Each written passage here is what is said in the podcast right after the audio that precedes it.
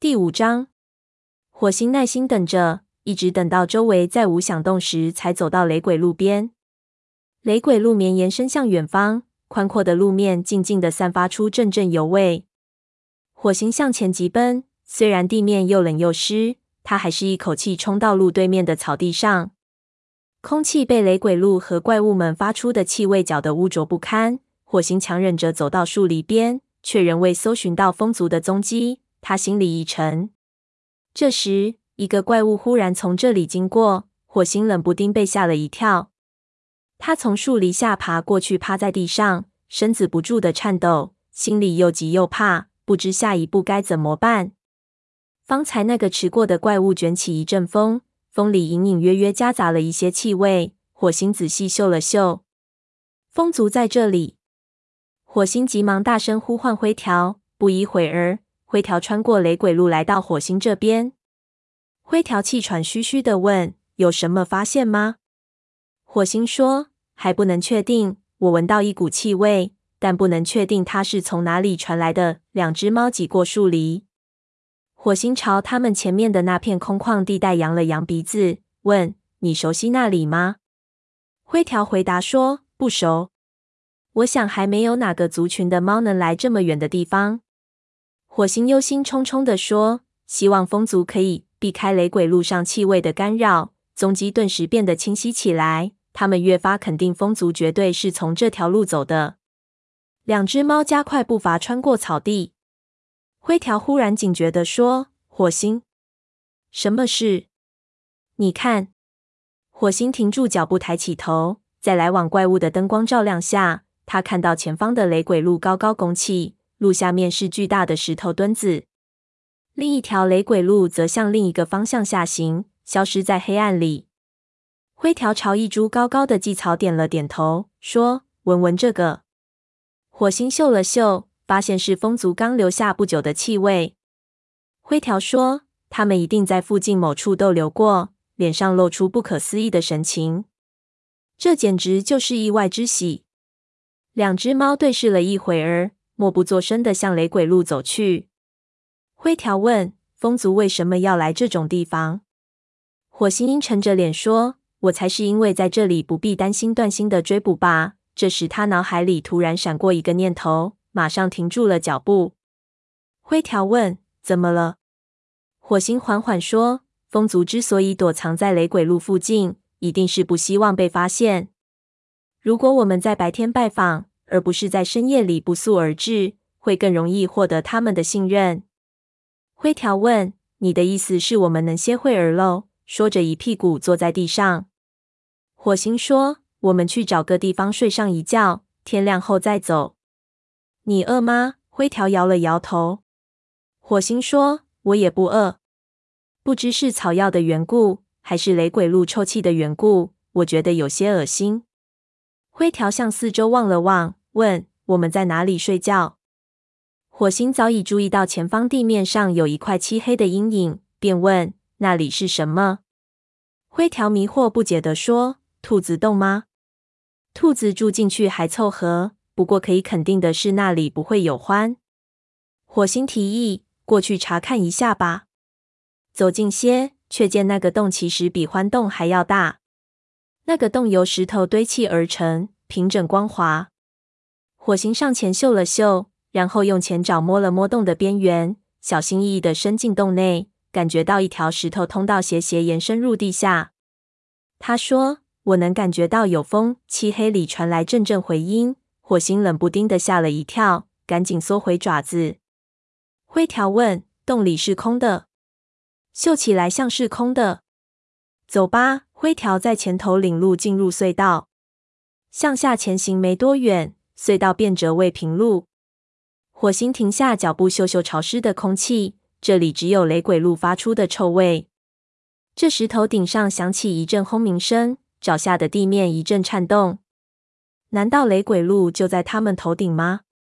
他抖了抖身上的毛，见他的朋友缩成一团躺在地上，已准备睡觉了。火星挨着灰条蜷成一团，他闭上酸胀的眼睛。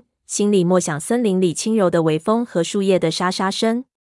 这里虽然远远比不上家里的暖巢舒服，但疲惫之下也顾不得许多。不久，火星变成沉入睡了。当火星再度睁开双眼的时候，隧道尽头已出现了一线灰蒙蒙的光亮。这一晚睡在冰冷坚硬的地上，睡得他浑身的骨头酸痛难忍。他撞了撞灰条，灰条咕哝说：“到早上了。”火星回答：“快了。”说着站起身子。灰条伸了个懒腰，也站了起来。火星伸长脖子往光亮处瞅了瞅，说：“我认为应该朝那个方向去。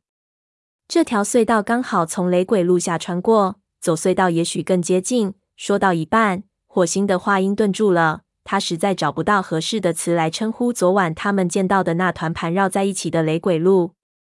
身边的灰条点了点头。他们走在黑暗中，谁也不说话。没走多久，火星便看见前方出现了一处亮斑。他们加快脚步，爬上一段陡峭的短坡，就出了隧道。外面已是晨光为限，隧道外是一片荒地，两边雷鬼路环绕，还有一条雷鬼路高高的架在半空。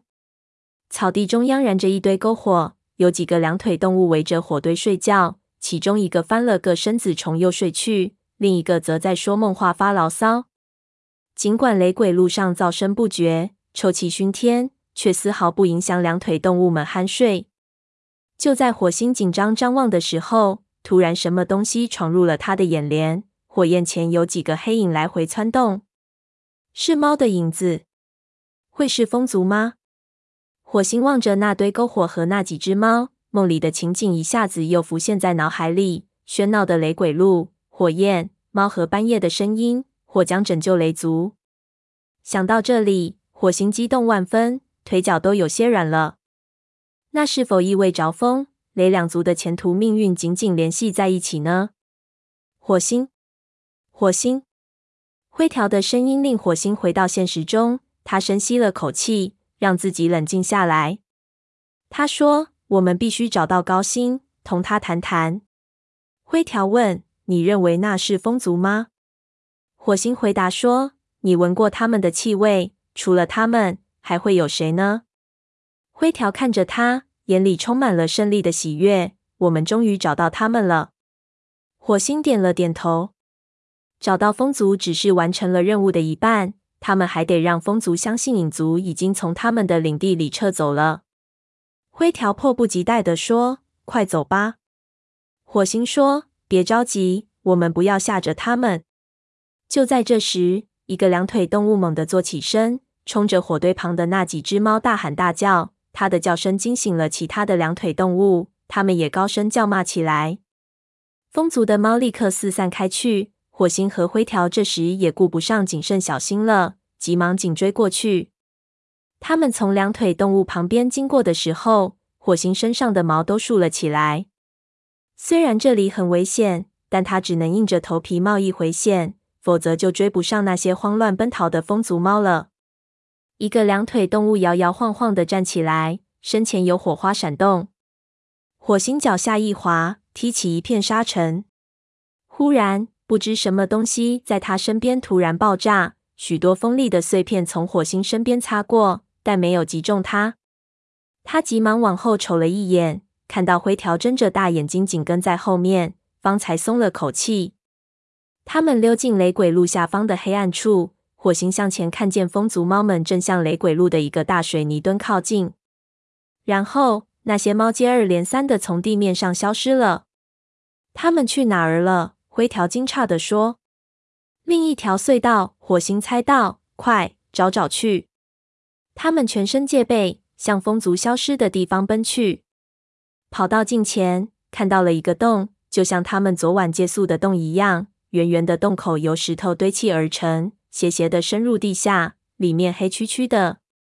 火星走在前面，时刻注意着风族的巡逻队。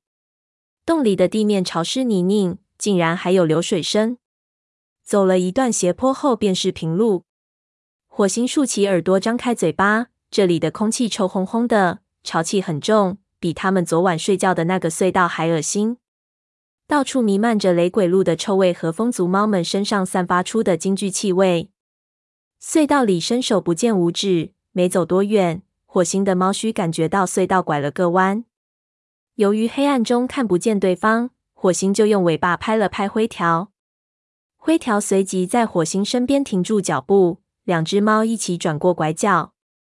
转过拐角，隧道里出现了一些光亮。